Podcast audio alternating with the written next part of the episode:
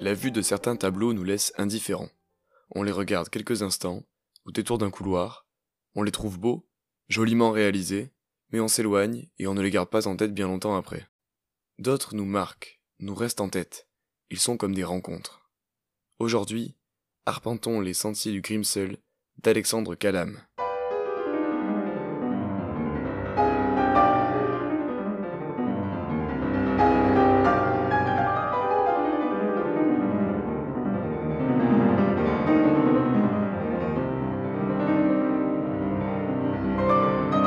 Alors qu'il doit gagner un refuge au plus vite et que le jour tombe, le voyageur qui arpente le col du Grimsel voit s'accumuler de mauvais nuages sur les hauteurs, synonyme d'un orage dont la menace se fait de plus en plus pressante. La route du Grimsel est un chemin de montagne qui relie le canton du Valais à celui de Berne et serpente au milieu des Alpes suisses en passant par le col du Grimsel et son lac niché entre les pics enneigés. Le paysage ici, loin d'offrir un large panorama de montagnes lumineux et champêtres, paraît inquiétant. Ce col est célèbre pour l'immense et saisissante vue qu'il offre sur les Alpes suisses, mais Alexandre Callam ne nous propose pas, donne pas l'occasion à nos yeux de se perdre loin sur une grandiose vue des vallées des Alpes, mais nous présente au contraire un paysage étroit et austère. Derrière la brume nous attend peut-être un panorama éclatant, mais il demeure masqué, ce qui renforce l'attraction et le mystère de ce tableau. Ce point de vue étriqué ne nous présente qu'un recoin de falaise d'où semblent s'échapper des fumées inquiétantes, comme d'une cheminée noircie.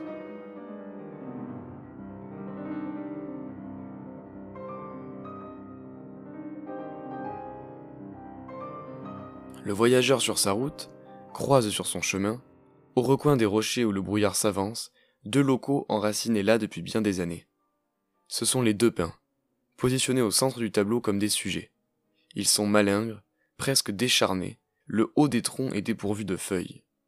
Ces deux végétaux ont réussi tant bien que mal à se hisser et à survivre sur ces hauteurs austères où l'abondance n'est qu'un rêve.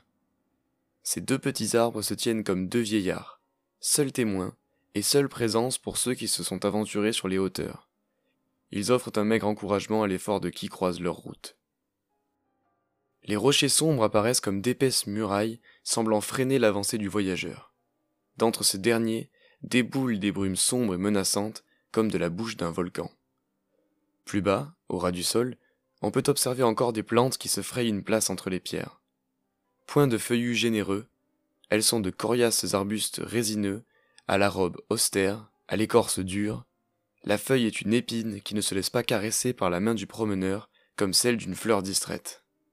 Au fond de cette vue, on peut apercevoir, dans le creux du pan de montagne, une lumière dorée, Claire, elle offre un duel saisissant avec l'avancée des nuages noirâtres et une promesse de liberté et d'exaltation pour le voyageur qui parviendra à passer la dure épreuve de l'ascension de ce col. Et alors, la vraie beauté de la route du Grimsel s'offrira à lui. Peut-être pourra-t-il, comme le voyageur de Friedrich, s'abandonner à la contemplation des reflets du lac s'agitant à ses pieds.